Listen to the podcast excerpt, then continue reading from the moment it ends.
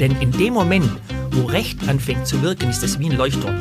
Es knallt richtig rein in solche Situationen und nach zwei, drei, vier Verurteilungen verändert sich das. 17 Ziele, der Podcast. Hallo aus dem Berliner 17 Ziele Podcast Studio zu euch und natürlich auch zu euch direkt ins Ohr, ins Homeoffice, in die Bahn, vielleicht zu dir gerade auf dem Rad oder in der Küche, gemütlich auf der Couch oder vielleicht gehen wir auch eine Runde gemeinsam spazieren. Auf jeden Fall danke, dass ihr wieder mit dabei seid beim 17 Ziele Podcast, denn heute sprechen wir über uns Menschen und was wir uns Menschen eigentlich antun, was Menschen Menschen antun. Und damit herzlich willkommen bei 17 Ziele, dem Podcast. Ich bin Kathi und abwechselnd mit Felix und Donja treffe ich hier im Podcast auf Macherinnen und Macher, die sich für eine bessere Zukunft und für die 17 nachhaltigen Entwicklungsziele, auch SDGs genannt, einsetzen. Auf diese 17 Ziele haben sich nahezu alle Länder der Erde einigen können. Das sind zum Beispiel smarte Lösungen im Kampf gegen den Hunger oder Lösungen, die den Zugang zu Bildung und Geschlechtergerechtigkeit ermöglichen. Oder zum Beispiel das Leben über und unter Wasser besser machen. Heute sprechen wir über ganz besondere Ziele. Über fünf 8 und 16. Also wie wir Gewalt gegen Frauen und Kinder verhindern können, wie wir Arbeitsbedingungen von Menschen für Menschen verbessern und wie wir am Ende auch das Ziel 16 erreichen können. Zugang zu Recht ermöglichen und mehr Frieden und Gerechtigkeit ermöglichen können. Ich freue mich, denn bei mir heute im Studio sitzt Dietmar Roller. Hallo Dietmar. Hi, hallo Kathi. Hallo ihr draußen, die ihr zuhört. Absolut. Wir freuen uns total, dass du da bist, Dietmar. Dietmar, du bist internationaler Entwicklungsexperte und Menschenrechtler mit über, und das soll jetzt nicht alt klingen, aber mit über 30 Jahren Erfahrung, habe ich gelesen, in Asien, Afrika, Lateinamerika.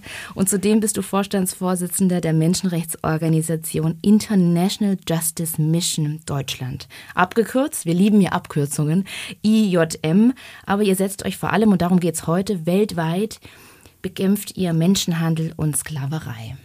Habe ich irgendwas vergessen in deinem Lebenslauf? Nee, hast du sehr kompakt zusammengefasst und ja, das Alter ist halt da, das gehört dazu. Absolut, Mensch, aber umso schöner, dass wir heute ja. dann in aller Ausführlichkeit sprechen können. Wir haben ja bei 17 Ziele so eine kleine Tradition zu Beginn bevor wir sozusagen ganz tief in dieses aber auch schwere Thema Menschenhandel und Sklaverei eintauchen wollen. Wir nennen das die Schnellfragerunde. Bedeutet nicht, dass wir schnell sprechen müssen, sondern dass wir schnelle Fragen sozusagen für dich haben. Die erste Frage. 17 Ziele. Was ist das für dich, wenn du das hörst? Die 17 nachhaltigen Entwicklungsziele, über die ja auch gerade alle sprechen, weil wir in der Halbzeit der Agenda 2030 stehen. Es ist eine globale Agenda, die alle verpflichtet. Und das finde ich so toll bei den SDGs. Und wir hatten ja früher immer die Spaltung, ja, Länder des Südens und dann wir hier. Nee, das gilt auch bei uns hier in Deutschland und überall. Und ich finde die 17 Ziele eben genau treffend, weil sie in der Globalisierung ein Gegengewicht stellen weil sie den Finger in die Wunden legen und sagen, da müssen wir was tun, um eine Welt in Zukunft zu haben, die Frieden und Gerechtigkeit nach vorne bringt. Was treibt dich denn bei den Jobs, bei den Projekten, bei diesem krassen Thema, wenn wir über moderne Sklaverei gleich sprechen, auch um und an? Warum setzt du dich dafür für dieses Thema ein und machst nicht so ein, so ein leichteres Thema? Das sind Menschen, die man nicht sieht, die man nicht hört, die irgendwo im Dunkeln verschwunden sind, die verkapitalisiert wurden, ihre Körper, die sozusagen nur noch Gewinnmaximierung für andere Menschen darstellen. Und den Menschen erstmal eine Stimme zu geben und die dann so zu befähigen, dass sie selber für sich sprechen können, das ist einfach ein Herzensanliegen. Und was ist momentan so auf deinem Schreibtisch, wenn wir abseits von diesen vielen Konflikten und Krisen auf der Welt uns kurz, ja, uns kurz distanzieren? Gibt es in der Thematik etwas, was dich momentan umtreibt? Also was mich schon umtreibt, ist eben noch den, sagen wir mal, das ganze Thema sexuelle Ausbeutung von Kindern, auch im Livestream, also wo quasi moderne Technik und Ausbeutung und moderne Sklaverei zusammenkommen. Und das findet regelmäßig statt und ist das keine Ausnahme? Das findet regelmäßig statt. Das ist, während wir hier sitzen, sind über, das ist eine Statistik, natürlich 750.000 Männer weltweit unterwegs und suchen danach.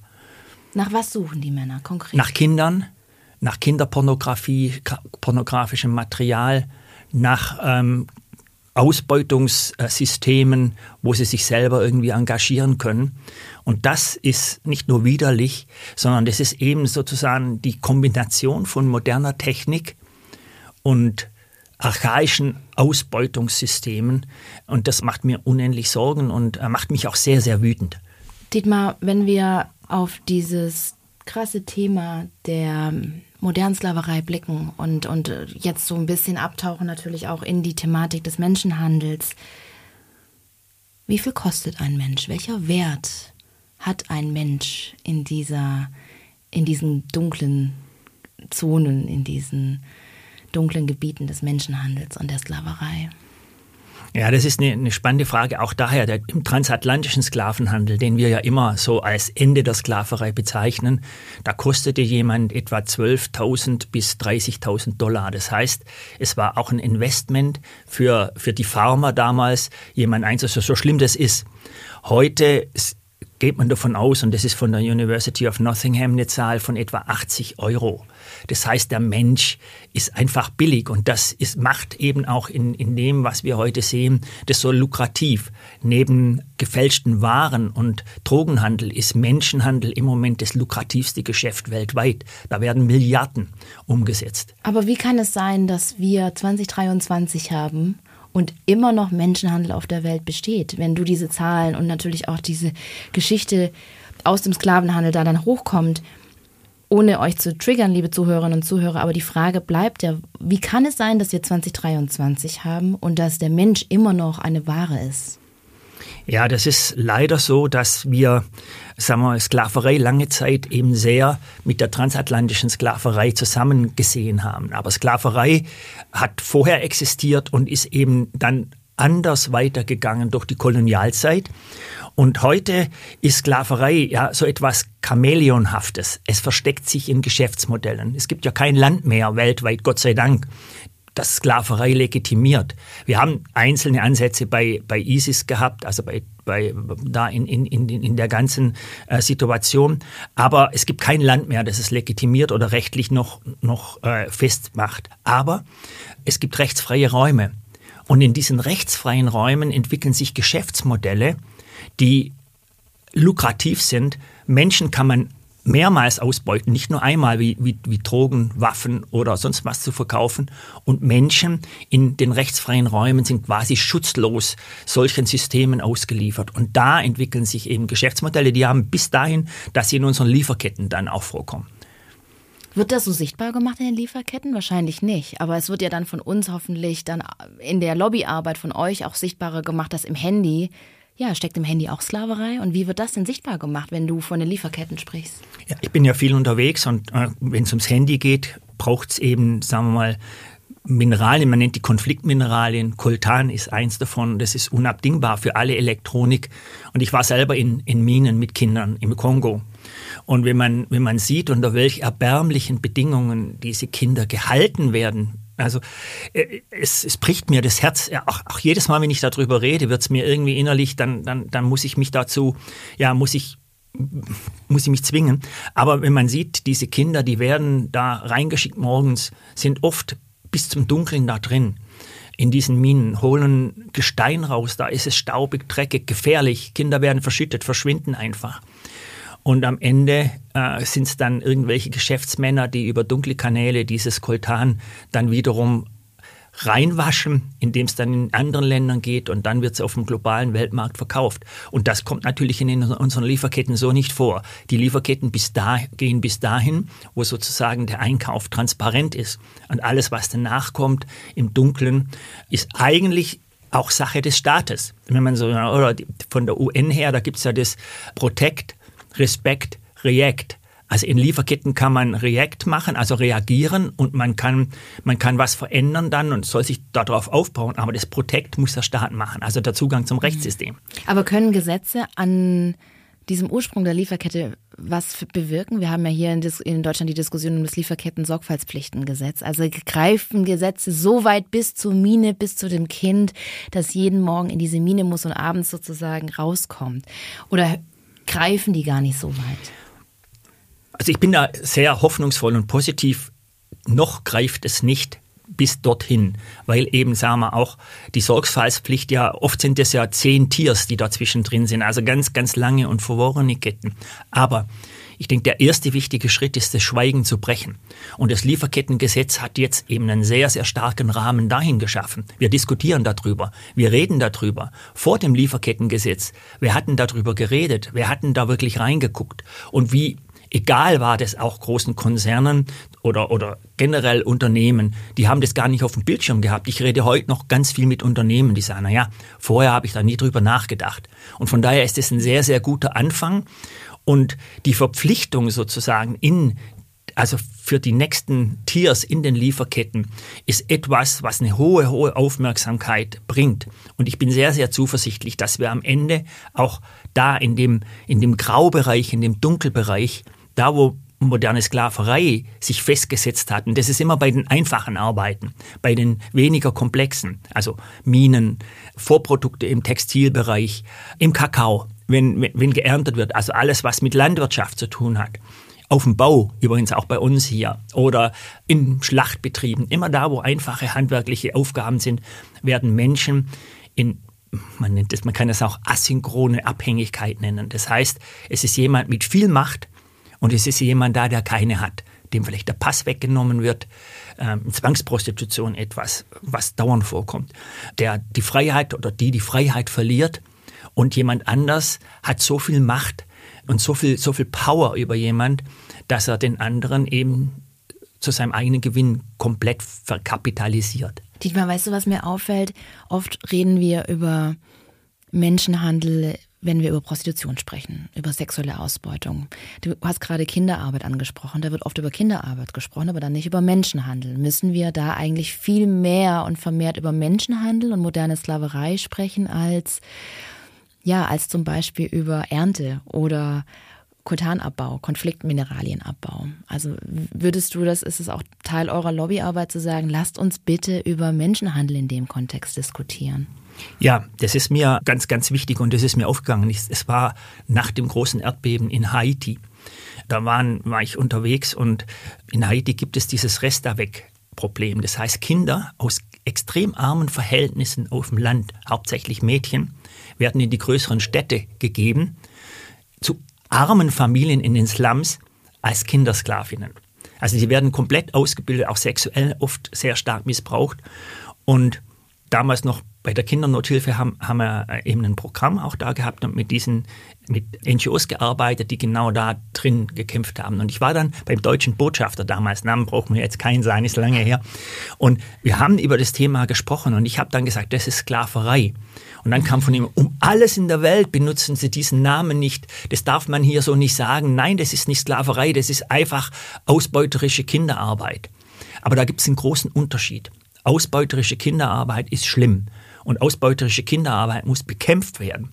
Aber nach dem Palermo-Protokoll, wenn Menschen in Unfreiheit fallen, also wenn sie sich selber nicht mehr aus so einer Situation heraus befreien können, also die Freiheit weggenommen wird, wenn sie über ihre Maßen hinaus abgenutzt werden, wenn sie quasi zur Ware gemacht werden, dann ist es Menschenhandel oder Human Trafficking oder moderne Sklaverei. Und wenn wir das nicht beim Namen nennen, dann können wir es auch nicht bekämpfen.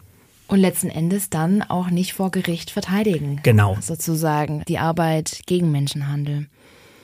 Wie viele Sklaven, ich nehme jetzt den Begriff, oder wie viele Menschen sind denn in der modernen Sklaverei, stecken drin fest? Wie viele Menschen sind Opfer von Human Trafficking? Gibt es dafür Zahlen? Wenn natürlich auch da, weiß ich nicht, ob es offizielle Zahlen gibt. Die melden sich ja nicht an oder ab.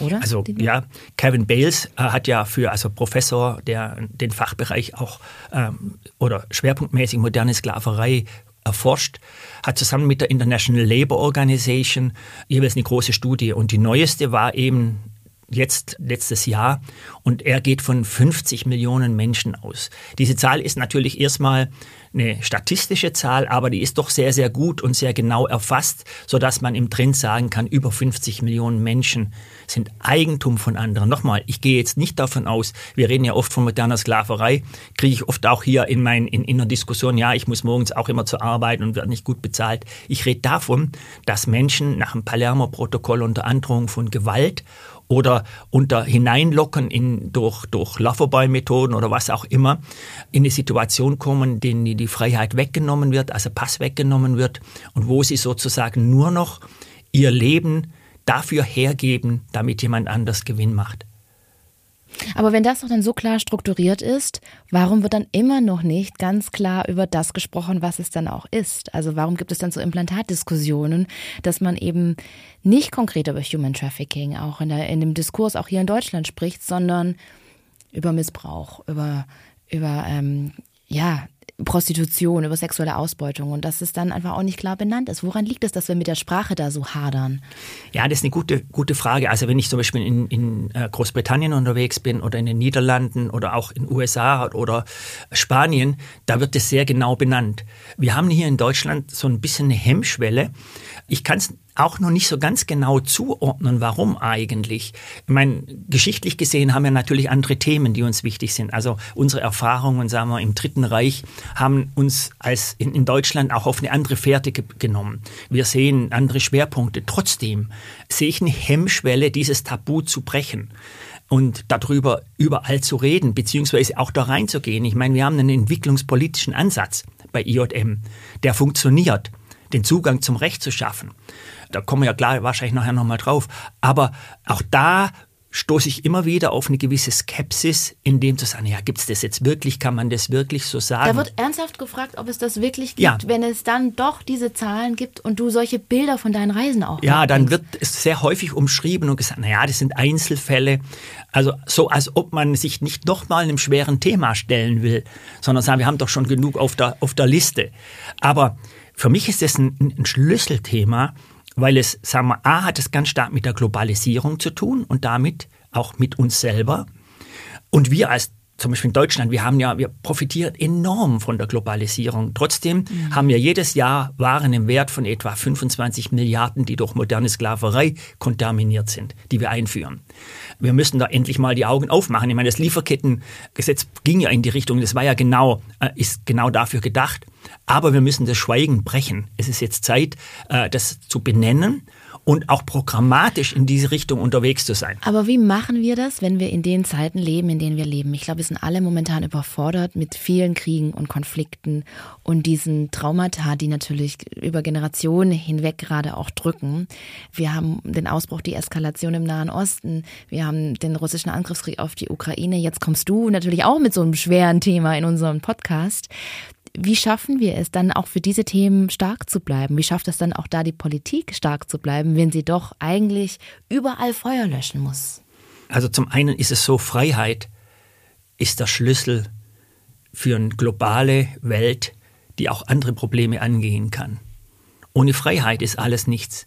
Wenn wir Menschen in Systemen einsperren, wie es ja mehr und mehr Autorität geschieht, wenn Diktatoren sozusagen ihre einzelne individuelle Meinung zum Maßstab für ein ganzes Land machen, dann wird das Elend und der Krieg immer größer und immer tiefer. Davon bin ich überzeugt als Menschenrechtler. Und deshalb ist der Kampf für Freiheit eigentlich die Grundlage, das Fundament, auf dem wir alles andere aufbauen können. Ohne Freiheit ist alles nichts. Und von daher ist eben genau der Kampf gegen moderne Sklaverei, das ist ja der ultimative kapitalistische Ansatz ohne Ethik den Menschen sozusagen nur noch als verkapitalisiertes Material für meinen eigenen Gewinn zu sehen. Und wenn wir das übersehen, dann öffnen wir einer Hydra eigentlich mit vielen, vielen Köpfen, Türen und Toren. Und deshalb, äh, wenn, wenn ich äh, jetzt gucke, unser Ansatz ist ja, dass so wie Arme keinen kein Zugang zu Bildung haben und man dann Schulen baut oder man Lehrer ausbildet, also an dem Bereich hilft oder arme Menschen haben keinen Zugang zu, zu, zu Krankenhäusern und man, man hilft dann Ärzte auszubilden, Gesundheitsprogramme auf Low-Level für, für Arme zu schaffen. Aber genauso haben eben arme Menschen keinen Zugang zum Rechtssystem. Und dieses Paradigma, mhm haben wir lange, lange Zeit in der EZ übersehen. Wir gucken da gar nicht hin. Also wir haben den rechtsbasierten Ansatz, wo wir darüber reden, wo wir sagen, wir empowern Frauen zum Beispiel, dass sie ihr Recht einfordern können. Aber sobald es darum geht, das Recht dann tatsächlich einzufordern, also sprich vor Gericht zu ziehen, äh, Recht sichtbar zu machen, hört eigentlich der entwicklungspolitische Ansatz auf. Aber wie kann das Und denn da sein, fangen wir man, an. Ja, aber wie kann das denn sein, wenn da der entwicklungspolitische Ansatz aufhört, dass man irgendwie auf halber Strecke sagt, that's it und dann muss eine NGO, ihr IJM rein, um das dann zu Ende zu führen? Ist das momentan der Status quo? Das ist zum Teil der Status quo und der hat natürlich ganz viel damit zu tun, dass Zugang zum Rechtssystem kompliziert ist. Das sind hochqualifizierte Spezialisten. Man braucht Anwältinnen, Anwälte. Man braucht sozusagen, man muss im, im staatlichen Rechtssystem sich bewegen. In, von jedem Land. Von jedem Land, auch. verschieden. Mhm, und was ich immer wieder höre, zum Beispiel auch von, von Entwicklungsexperten, ist, oh, das ist uns zu kompliziert, das ist gar nicht unsere Agenda. Oder äh, wir können doch nicht jetzt, sagen wir mal, da im Staat mit der Polizei kooperieren, die ist ja korrupt oder sonst was. Wir sagen auf der anderen Seite, nee, nee, das ist genau falsch. Was wir brauchen ist, so wie Arme eben keinen Zugang zum anderen haben, brauchen Zugang zum Rechtssystem. Und das heißt ganz konkret, dass wir Fälle übernehmen von Menschen, die in, in, in moderner Sklaverei gefangen sind, dass wir ihnen da heraushelfen, das machen wir zum Teil sogar mit Ermittlerinnen und Ermittlern, die, die mit uns auch unterwegs sind. Also auch verdeckt natürlich. Auch verdeckt. Mhm. Aber wir haben immer einen, einen Vertrag, einen Rahmenvertrag mit den Regierungen, wo wir arbeiten. Und dann das Eigentliche ist, wir lernen sozusagen durch diese Einzelbefreiung, wo in der Rechtspipeline die Löcher sind. Das kann Korruption sein, aber viel, viel häufiger ist es, dass zum Beispiel zu wenig Ressourcen da sind. Ich habe äh, eine Staatsanwältin gesprochen, die hatte 7000 Fälle auf ihrem Schreibtisch. Ja, da wird sich nichts tun in einem mhm. Land in, in, in, Ostafrika. Oder dass eine schlechte Ausbildung da ist. Ich habe mit Polizistinnen gesprochen und Polizisten, die hatten eine Woche Ausbildung und waren dann in, in, als verantwortliche Polizistin unterwegs in einer Situation, wo Menschenhändler und Händlerinnen die besten Anwälte haben, weil sie Geld haben. Und die Frustration in so einer Situation ist sie, dass sie irgendwann auch sagen, da kann ich auch die Hand aufhalten. Verändern kann ich doch nichts. Und da hinein braucht es einen Ansatz, da braucht es Aufmerksamkeit. Denn in dem Moment, wo Recht anfängt zu wirken, ist das wie ein Leuchtturm. Das knallt richtig rein in solche Situationen und nach zwei, drei, vier Verurteilungen verändert sich das. Ich möchte noch mal kurz einen Schritt zurückgehen, weil ich es total spannend finde, dass ihr natürlich dann als Organisation IJM vielleicht auch ein anderes Vertrauen erweckt bei einem Staat, als jetzt, wenn sozusagen eine deutsche Entwicklungsorganisation aus einer staatlichen Perspektive vor Ort im Rechtssystem rumdoktern möchte. Ich nenne das jetzt mal in Anführungsstrichen. Also siehst du da auch eure Power sozusagen mit mehr Geschwindigkeit, mit mehr Power wahrscheinlich nicht mit ausreichend Ressourcen, weil Ressourcen braucht man ja immer irgendwie, äh, auch da zu wirken und dass euch da auch mehr Vertrauen entgegengebracht wird als jetzt staatlichen Entwicklungsorganisationen, sei es USAID, sei es DFID, sei es die GEZ etc. etc. Aber merkt ihr da so einen Unterschied, wie man mit euch auch umgeht, wie man mit euch arbeiten möchte? Ja, das sehen wir aus zwei Richtungen. Also wir sind brückenbauend. Das mhm. ist so mhm. einer unserer, unserer Schlüsselwerte, weil wir sagen, so eine Systematik kann man eigentlich nur gemeinsam beenden. Zum einen braucht es ja auch das Vertrauen der Betroffenen in das Rechtssystem, das meistens nicht da ist weil eben das Rechtssystem nicht für sie arbeitet. Äh, also zum Beispiel jetzt Kinder, die sexuell ausgebeutet werden auf den Philippinen im Online-Livestream. Was bedeutet das? Wie bekommen die Zugang zu Recht? Also normalerweise gar nicht. Denn da kümmert sich dann keiner drum und es läuft und strafrechtlich ist auch lange nichts passiert. Wir haben dann eben erstmal auch mit sozusagen das Vertrauen aufgebaut, indem wir in solchen Situationen erstmal Research gemacht haben, geguckt, was geht da eigentlich vor, was entwickelt sich da eigentlich, in welche Richtung geht es. Und wir haben dann gemerkt, durch zwei große Studien, das ist ein Riesenproblem. Die letzte Studie, die wir gemacht haben, die hat bis zu 500.000 Kindern hervorgebracht. Und diese, die, die Zahlen sind jetzt wirklich ähm, also ja, erschreckend hoch, ja. abartig, aber sie, sie, sie sind auf schwarz auf weiß. Also man kann sie einfach nicht mehr, nicht mehr auf die Seite legen. Und auch ignorieren. Und ignorieren. Ja, und das eine ist, dass wir mit sehr gutem Basismaterial da gearbeitet haben. Und das andere ist dann, dass wir auch selber als Lernende in die Situation rein sind und viel erlebt haben, viel Schlimmes auch gesehen haben. Also Kinder, die quasi vor Ort in, auf den Philippinen vor der Kamera performen und hier in Deutschland sind nur Männer, also global, zahlt jemand über einen schnellen Bezahldienst wie PayPal 100 Euro und kann dann für eine Stunde sagen, was mit dem Kind passieren soll. Das ist. Äh, Aber die 100 Euro kommen natürlich dann bei den Zwischenhändlern. Die kommen bei den Zwischenhändlern an und davon gehen ja. dann 20 an, an, sagen wir mal, an, an, an die Familie oder ins Umfeld der Familie irgendwo oder in, in den Slum an Nachbarn oder sonst wo, die die Kinder bereitstellen. Hier bei uns in Deutschland war es lange so, dass wir gar keinen Rechtsansatz gehabt haben, da richtig äh, durchzugreifen oder ihn immer noch nicht ganz haben, weil, sagen wir, unser, Tele, unser Gesetz heißt noch Telekommunikationsgesetz und kommt noch aus den 60er Jahren, aber die Entwicklung ist natürlich weitergegangen. Und jetzt merken wir aber, und da merkt man eben auch hier in Deutschland in, in der Zusammenarbeit jetzt mit den entsprechenden Stellen, ist eine große Aufmerksamkeit da, da gekommen. Warum? Weil die Fälle öffentlich wurden, weil das Schweigen gebrochen wurde. Das ist der erste Schritt. Und dann vor Ort auf den Philippinen waren es unsere Fachanwältinnen und Anwälte, es waren unsere Ermittlerinnen und Ermittler, die eng mit der Polizei gearbeitet haben. Da ging es um Schulung, da ging es um Fortbildung, da ging es um ja, mitzuhelfen, eine Sondereinheit aufzubauen im Hintergrund. Also wir sind keine Rambos um alles in der Welt. Also mhm. wir würden niemals eine Befreiung selber machen. Das macht die Polizei. Das machen nicht wir. Wir helfen am Anfang mit und in der Zwischenzeit braucht es uns da nicht mehr. Die Sondereinheiten auf den Philippinen sind besser aufgestellt wie hier zum Teil in Deutschland. Das läuft, aber trotzdem die Welle dessen, was in Online-sexueller Ausbeutung im Livestream passiert, läuft und sie läuft jetzt längst über die Philippinen hinaus. Philippinen war nur, weil es ideal war, durch die Migrant Worker gab es überall diese schnellen Bezahlsysteme, die sprechen alle Englisch, das Internet ist schnell und anonym, also das heißt, die Rahmenbedingungen waren einfach perfekt. Aber wir merken jetzt, dass es in anderen Ecken der Welt auch passiert. Wo schwappt das jetzt hin, wenn Philippinen so ein Epizentrum für sexuelle Ausbeutung war, Strickstrich ist?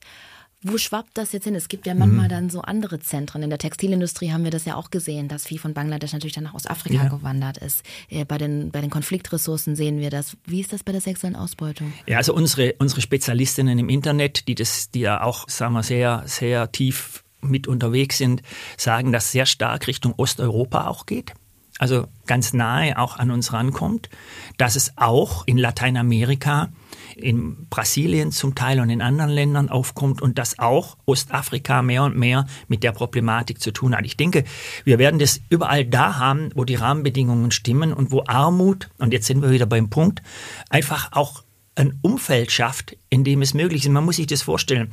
Für jemand, der von der Hand in den Mund lebt, ist so eine Vergewaltigung von einem Kind, und das klingt furchtbar, aber in der Familie, wenn, wenn ein Kind, das kann man einen Monat von leben im Schnitt. Das heißt, da ist eine riesige Versuchung auch da, zu sagen, na ja, es ist schlimm, aber es ist immer noch besser, als dass wir alle hungern.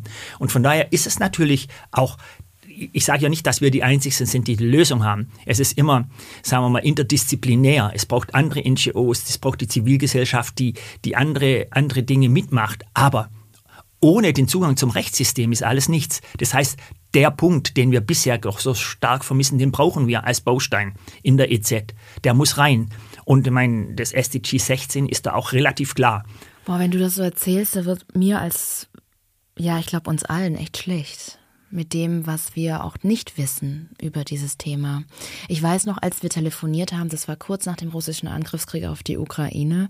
Ich selber habe auch am Hauptbahnhof volontiert und wir haben telefoniert und du hast mir erzählt, ja, Kati, und ich erinnere mich, als wäre es gestern, aber du hast gesagt, die Menschenhändler sind auch schon da. Also da müssen wir einfach mal nachfragen. Menschenhandel ist ja nicht etwas, was irgendwie auf einer Insel auf den Philippinen passiert, sondern wie nah ist das denn bei uns dran, Dietmar? Wie nah ist das hier in Berlin? Wie nah ist es in unseren Städten? Wie nah ist es in unseren Parks? Wie nah ist es in unseren Wäldern, in dem, wo wir uns aufhalten? Ja, wie nah war das dann auch in dem Kontext am Bahnhof, als man eigentlich Menschen helfen wollte und gleichzeitig Menschenhändler neben sich unsichtbarerweise hat stehen? Mhm. Ja, also moderne Sklaverei ist unser Nachbar oder unsere Nachbarin ist ganz nah bei uns in verschiedenen Bereichen. Also gerade Menschen auf der Flucht sind natürlich besonders verletzlich, immer. Sie verlieren ihr soziales Umfeld, was normal auch Sicherheit gibt, weil Menschen aufeinander achten, wenn sie sich kennen. Sie verlieren ihre Heimat, sie verlieren alles, was sozusagen Halt war und kommen in eine Situation, in der sie Fremde sind. Und Fremde sind erstmal wenn sie ankommen, das wissen wir ja auch selber, sind erstmal Menschen, die man skeptisch betrachtet, wo man vorsichtig guckt, aber es sind eben auch sehr verletzliche Menschen. Und wir merken immer wieder, dass Migranten und Migrantinnen vor allen Dingen, wenn es um sexuelle Ausbeutung geht, leichtes Ziel sind, sehr häufig. Und die Ukraine hat es nochmal sehr deutlich gesagt. Wir haben ja ein Büro in Rumänien, also wo ganz viele die erste, zum ersten Mal über die Grenze kamen. Und am Anfang kamen noch Frauen und Familien, die kamen noch mit dem Auto, die kamen noch mit Ressourcen. Und, aber ganz schnell kamen Menschen zu Fuß über die Grenze und die hatten nichts mehr. Und wenn dann da jemand steht und sagt, du, ich bringe dich kostenlos nach Deutschland, kannst mitkommen und dann kriegst du auch einen Job, dann ist es wie so ein Strohhalm. Dann blenden oft solche Menschen die Gefahren aus, weil sie da drin einfach die Hoffnung sehen auf einen Neuanfang, auf etwas Besseres, aus der Verzweiflung heraus, aus der sie kommen. Und das wird schamlos und gnadenlos ausgenützt von Menschenhändlerinnen und Menschenhändlern. Das muss man sehr, sehr deutlich sagen. Und deshalb ist es in Berlin war es so, da sind Frauen ja. in Bordellen dann genau, gelandet, richtig? Genau, das war genau, dann der Kontext ja, da. Genau mhm. das. Und das andere ist aber, wir, wir müssen nicht nur jetzt die sexuelle Ausbeutung sehen, es gibt hier kaum eine Baustelle in Berlin, wo nicht Menschen, junge Männer, in einer Systematik gefangen sind, die, wenn es nicht moderne Sklaverei ist, dann ja ganz, ganz nahe kommt. Also ich habe Fälle, da geht es darum, dass Männer bis zu 6000 Euro im Monat verdienen auf dem Papier, weil sie Überstunden reinhauen und arbeiten auf, auf Baustellen, die wir alle sehen und kennen. Und von denen bleibt denen am Ende noch 400 Euro. Der Rest, der geht an Sub, Sub, Sub, Sub, Subunternehmer. Und da ist genau das gleiche System, wie wir es vorher in der Globalisierung mhm. gemacht haben. So lange kommen andere mit rein, bis es verschwimmt. Und da ist meine Forderung eigentlich ganz klar. Die großen Baukonzerne müssen Verantwortung direkt übernehmen für die Menschen, die sie im Subunternehmen einstellen. Das heißt, die müssen garantieren, dass das, was sie bezahlen, auch bei denen ankommt, die dafür arbeiten. Und es nicht an Subunternehmer geben und sagen, das geht mich alles nichts an, ich habe damit nichts zu tun. Das kann ich auf Deutschland, kann ich verstehen, dass das runterdekliniert werden kann, weil wir ja Bürokratie und Administration auch lieben. Aber wie will das im Kongo funktionieren, wenn wir Kobalt abbauen und in der Mine Kinderarbeit verhindern wollen? Wie soll das funktionieren? Ja, da geht es nur dadurch, dass wir eben und ich meine, das machen, das muss man jetzt auch sagen, wir sind, äh, ich habe in der Battery Alliance, also wo große Konzerne wie Volkswagen und Mercedes auch sind, da gesprochen, da geht es darum, dass man eben Schutzräume schafft dann. Also das heißt, es müssen dann Minen geschaffen werden, die fair bezahlen, die fair einstellen, die vor allen Dingen auch Männer einstellen und keine Kinder. Ich meine, was ist denn das für ein Skandal? Da hungern Familien, da sind Männer arbeitslos und es werden Kinder genommen. Das ist wie bei Kindersoldaten. Warum? Kinder wenn die, wenn die da drin sind, dann irgendwann nehmen die die Person, die, die sie versklavt, als Eltern wahr und die tun alles, was man ihnen sagt, ohne zu reflektieren. Das heißt, da ist doch das so ein perfides System. Der Vater, der eigentlich arbeiten könnte und der ein bisschen mehr kostet, den lässt man aus. Was ist das für ein volkswirtschaftlicher Schaden? Also an dem Punkt, an dem Punkt braucht es dann schon auch ein robustes Rechtssystem. Das heißt, wir müssen auch an dem Punkt dann deutlich machen, auch in der EZ, dass wir uns da die Finger nicht schmutzig machen, aber Klarheit schaffen, Zugang zum Rechtssystem zu schaffen. Und das braucht robuste Ansätze. Ich bin total fasziniert davon, wie stark du in deiner Arbeit bleiben kannst und wie stark du bist und da Resilienz für dich selber auch äh, aufgebaut hast. Wie machst du das? Hast du einen Tipp? Weil momentan merkt man ja, dass ganz vielen an diesen schweren Themen zu viel ist. Nachrichten werden nicht mehr gelesen oder es heißt, Mensch, das ist alles so schrecklich, ich mache Instagram auf und krieg irgendwie nur Bilder von toten Menschen aus all den Kriegen, die momentan stattfinden. Und du siehst das tagtäglich auf deinen Reisen, wenn du unterwegs bist, aber auch tagtäglich auf dem Schreibtisch, wenn du mit den Fällen konfrontiert bist. Woher nimmst du deine Herzenstärke? Das ist eine, gute Frage und ist aber auch eine, eine Frage, die, guck mal, wir leben in, einem, in einer Riesenfreiheit und ich bin dafür dankbar. Und ich habe eine große Hoffnung für mein eigenes Leben. Aber guck mal, wir haben die Hoffnung nicht nur um unser Selbstwillen gekriegt, sondern um der hoffnungslosen Willen. Was ist denn der Sinn des Lebens für uns? Was machen wir denn hier? Ducken wir uns weg? Sind wir einfach schweigsam und gehen durch die Welt und verschwinden irgendwann? Ich sehe für mich schon, dass wir eine klare Stimme haben und dass wir Hände haben und Füße und dass wir die zu was gebrauchen sollen. Also man kann da von einer Art Berufung reden. Das ist das eine. Das andere ist aber, guck mal, ich werde das nicht vergessen. Das ist die kleine Sinatra. Ich, ich erzähle die Geschichte ja immer wieder. Das ist einfach, das ist meine Geschichte, weil sie mich selber so, so berührt hat und, und für mich so der Antrieb ist. Das war in Südasien. Es ging darum, 150 Leute aus einem Steinbruch herauszuholen, wo sie in Schuldknechtschaft versklavt waren waren. Das heißt, zum Teil hatten die Großväter für 20 Euro Schulden gemacht, die kamen da rein und jeden Monat kamen mehr Schulden für Unterkunft und Verpflegung dazu, dass die Familien dann nicht mehr rauskamen. Die mussten da versklavt arbeiten.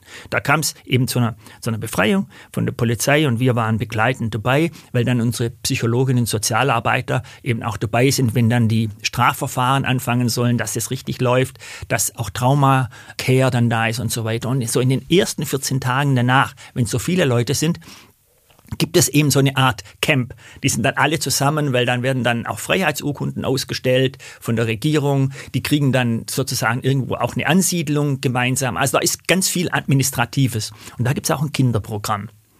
Und da sind dann die Kinder dabei. Und da in diesem Kinderprogramm, da war ein Mädchen, ich nenne sie Sinatra, sie heißt anders, weil Sinatra heißt auf Hindi Sternchenaugen. Ich habe die, die, Augen, die waren einfach so, so, so, so freudig. Und das Bild, das ich da habe, es ist auch in meinem Buch drin, zeigt dieses Mädchen, wie es da steht, mit ihren Sternchenaugen strahlend. Und sie hält vor sich ein Bild. Und das ist so ein Strichmännchen. Das hält sie so hin. Und es war diese acht-, neunjährige Sinatra, das war zum ersten Mal im Leben von dieser Sinatra, dass sie keinen Hammer in der Hand hatte, um Steine zu klopfen, sondern einen Stift und gemalt hat. Das war das erste Kunstwerk. Und da spreche ich vom gottgegebenen Potenzial in jedem Menschen. Da spreche ich davon, dass wir das eigentlich, und da kommt eben die Hoffnung rein, dass wir alle auf dieser Welt einen Sinn haben und dass wir alle irgendwo unser Potenzial zur Entfaltung bringen sollen. Und das bewegt mich und da, dazu will ich kämpfen. Und da hilft mir die kleine Sinatra mit ihren Sternchenaugen und ihrem Kunstwerk, das für mich mehr ist als Picasso und Klee und andere zusammen. Danke, dass du das mit uns teilst. Sehr, sehr, sehr emotional und tiefgehend.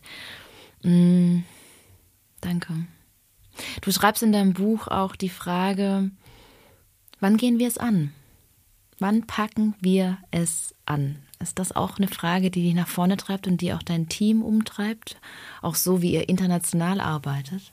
Ja, also wie gesagt, wir haben ja, sagen wir, wenn ich jetzt IJM Deutschland, wir sind in Deutschland unabhängig registriert als Verein und sind also hier auch ganz stark verwurzelt, sind natürlich im Globalen mit unseren Kolleginnen und Kollegen in vielen Projektbüros äh, sehr eng verknüpft.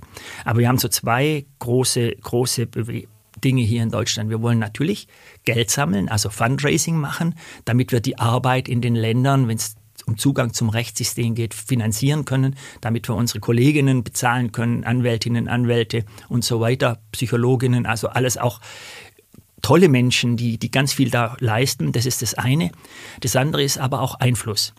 Also es geht nicht ohne das Schweigen zu brechen. Es geht nicht sozusagen ohne Advocacy-Arbeit im Sinn von der Politik immer wieder die Augen zu öffnen, aber auch der Öffentlichkeit die Augen zu öffnen. Ja, Meine ist Herren. Nicht, ist das nicht hm? schwierig? Ihr redet über ein Thema, was ja oft im Heimlichen mit Sondereinsatzkommando stattfindet, wo man ja viel auch wahrscheinlich nicht zeigen darf. Und dann müsst ihr öffentlich aber dafür Werbung machen. Ist das ein Dilemma in, in dem Feld der, der Advocacy-Arbeit? Also wenn es um Einzelgeschichten geht, wenn es um die Tiefe geht, ja, wobei ich da sagen muss, wir haben ja weltweit jetzt angefangen, eigentlich widerstrebt uns das, ein Stück für die Menschen zu sprechen. Wir würden gern die Menschen selber sprechen lassen. Oder das Recht auch dazu, für sich selber zu sprechen, sozusagen, ist, ist finde ich, essentiell. Und deshalb haben wir ein Survivor Network gegründet, so nennen wir das. Ein Netzwerk von, von Menschen, die sich global vernetzen, die aus moderner Sklaverei kommen und selber sprechen. Das ist etwas, wo ich jetzt merke, wie ganz viele Frauen, Mädchen, Männer dann aufstehen, ihre Geschichte erzählen, selber zu Gamechangern werden, also zu Veränderern werden. Und das hilft natürlich schon, auch die Geschichten zu erzählen, die wir gar nicht erzählen können. Weil, weil wir ja das auch nicht, oder wir wollen ja jetzt auch nicht, sagen wir mal, Geschichten und Bilder ausbeuten für mehr Geld im Fundraising. Das ist immer so ein ganz, ganz enger Grad, einerseits zu berichten, andererseits nicht. Aber ich werde da auch immer klarer und deutlicher, wenn es darum geht, das Schweigen zu brechen, die Realität zu malen. Und zwar so zu malen, dass die Leute das Bild verstehen. Wenn ich zu Verbrauchern reden muss, zu Menschen wie du und ich, die, sagen ein wir Handy mal, haben, ja. die ein Handy haben und die nach einer Professorin von der, von der Universität äh, Nürnberg etwa 50 bis 60 Sklaven selber halten, alleine durch unseren Lebensstil, weil wir eben, da kommen wir gar nicht raus. Wenn ich dahin rede, dann rede ich natürlich anders, wie wenn ich mit einer Politikerin oder einem Politiker rede, der Verantwortung hat, Dinge zu verändern. Oder wenn ich mit dem BMZ rede oder mit, mit dem Auswärtigen Amt oder wie auch immer, dann geht es natürlich schon darum, sehr, sehr deutlich und klar zu machen, was, was die Welt braucht und was, was, was von uns erwartet wird, auch von Deutschland erwartet wird. Dietmar, nur noch mal ganz kurz zum Verständnis. Ich hoffe, ich habe dich vielleicht nicht richtig verstanden. 50 bis 60 Sklaven hält jeder von uns durch unseren Lebensstil, weil wir fliegen, weil wir ein Handy haben, weil wir einen Computer haben, weil wir das und das Weil und wir das. Kleidung haben. Das habe ich richtig verstanden. Ja, das hast du richtig verstanden. Das ist nicht meine Zahl, die kommt Ja. von, der, von der Professorin Evi Hartmann. Die hat ein Buch geschrieben, wie viele Sklaven halten sie. Äh, Halleluja. sie, ist, sie, ist eine, sie ist eine Professorin für Supply Chain, also für Lieferketten und ist jemand, der wirklich tief reinguckt und die die, die, die Sache eben sehr, sehr deutlich und sehr klar sieht. Und da kommen wir aber nicht raus aus der Geschichte zuerst. Wir kommen aber doch raus, weil wir auf der anderen Seite natürlich, ähm, ich sage das immer, am, am besten ist es Fairtrade. Das ist für mich immer das beste Beispiel. Ich erinnere mich noch dran, vor, vor 25 Jahren oder so, da, war, da hat der Kaffee gräuslich geschmeckt. Wenn man mal einen Fairtrade-Kaffee getrunken hat, dann war das immer ein Opfer. Aber heute kriegst du die Fairtrade-Produkte überall in einer Ja. hohen Qualität und es ist für ganz viele Menschen selbstverständlich geworden zu gucken und zu sagen, ist der Kaffee fair oder ist er nicht fair? Und ich glaube, an dem Punkt ist ein sehr, sehr gutes Beispiel. Wann fragen wir, ist dieses Produkt sklavenfrei? Wann fangen wir an, nachzufragen, wenn wir einkaufen? Wann fangen wir an, das als selbstverständlich zu sehen, dass im Gold, das mein Ehering ausmacht, kein Blut drin ist? In dem Diamant, den wir kaufen, dass es kein Blutdiamant ist, dass da nicht Kinder für gestorben sind irgendwo. Wann fangen wir an, unsere Stimme da zu erheben? Weil die Politik reagiert am besten darauf, wenn die Wähler anfangen, Fragen zu stellen. Und das ist eben das Privileg der Freiheit und das ist das Privileg der Hoffnung. Dietmar, ich finde es großartig, dass du da bist. Ich habe ganz viel lernen dürfen in dieser guten halben Stunde jetzt mit dir. Das Buch, das wir verlinken, ist Supply Chain von der Kollegin als Literaturtipp, aber natürlich auch dein Buch. Wahre Mensch heißt das, wer da nochmal abtauchen möchte.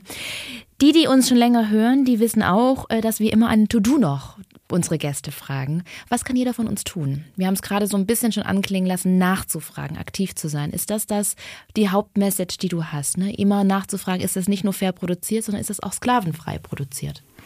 faire Label gibt's mehr und mehr. Es gibt äh, eine Bewegung, auch schon sklavenfreie Produkte anzubieten. Es ist ja nicht so. Es gibt im Kakao gibt's die ersten, da gibt's auch deutsche große Unternehmen, ich will jetzt keinen Namen nennen, aber da gibt's auch äh, Familienunternehmen, die da sehr stark was tun. Auf der anderen Seite glaube ich, für mich ist der, der, der Anfang des Schweigen zu brechen. Das ist, also der Satz zieht sich ja jetzt schon so ein bisschen durch. Aber nur dann, wenn wir anfangen, darüber zu reden, uns zu informieren, werden wir Veränderungen bringen. Das ist das eine. Das andere ist, ich glaube, und das ist eher, sagen wir mal, jetzt an die Politik und an die verantwortlichen Beamtinnen und Beamten gerichtet, die in der EZ unterwegs sind. Wir brauchen ein robustes Mandat, Sklaverei nicht nur zu benennen, sondern auch programmatisch und in der entwicklungspolitischen Konstellation mit programmatischen Ansätzen anzugehen. Das muss ein Teil werden von einer selbstverständlichen Programmatik. Und das andere ist, wenn es darum geht, was hier in Deutschland passiert, wir haben natürlich jetzt nur ein ganz kurz das angeschnitten, dann braucht es robuste Gesetze und die Anwendung von Gesetzen. Ohne Recht ist alles nichts, global wie lokal. Ja. Danke dir für deine Einblicke. Ähm, das war spannend und das bleibt auch ein spannendes Thema, weil das ist kein Thema, was übermorgen gleich vorbei sein wird, sondern ich, ich merke, es zieht sich nicht nur durch dein Leben, sondern auch durch unseren Alltag hindurch. Wir haben auch die Tradition, dass wir von unseren Gästinnen Motivationssongs abrufen für unsere 17 Ziele Podcast Playlist. Hast du einen Song, der dich antreibt, wenn es mal wieder so richtig drückt von den To-Dos und von den vielen Aufgaben, die da jeden Tag und den Herausforderungen, die da jeden Tag auf deinen Schreibtisch prasseln? Im Moment bin ich so im Retro-Mut. Ich äh, höre im Moment sehr viel wieder Bruce Coburn, einen alten Protestsängler, Songschreiber, der wirklich tiefgehende Texte geschrieben hat, der auch so aus der eigenen Lebenserfahrung herausschreibt. Ich meine, einer, der klingt etwas brutal, der heißt If I Had a Record Launcher. Oh aber, oh ja, aber mir, mir gefällt der, der, der, der Song deshalb, weil es geht darum, er sagt, wenn, wenn, wenn Ungerechtigkeit passiert, ich sage so jetzt mit meinen Worten, wenn, wenn irgendwo sozusagen Menschen äh, drin sind, dann, dann braucht es eben, er bringt es in diesem, in diesem brutalen Bild zum Ausdruck, aber dann braucht es eben auch ein robustes Auftreten und sagen, wir kämpfen dagegen, wir stehen dafür. Wir scheuen uns nicht, die Sachen beim Namen zu nennen, so sage ich es jetzt in meiner. Und das ist so eins von ganz vielen Liedern, die hat, hat aber viele, viele schöne andere und ich höre ihn im Moment wieder auf und ab. Ich bin jetzt nachher gleich im Zug, dann höre ich ihn wieder. Ah, großartig, danke fürs Teilen, da höre ich auch gleich mal rein. Wir packen es auf die Liste und von mir kommt in dieser Folge Underdog von Alicia Keys die ja auch ja, die zeigt, die man nicht übersehen soll, die so viel im Kleinen zum Besseren verändern, die Menschen, die Underdog ja. sind, äh, bezeichnet werden. Daher, ich glaube, das ist auch ein schöner Song für unser heutiges Thema.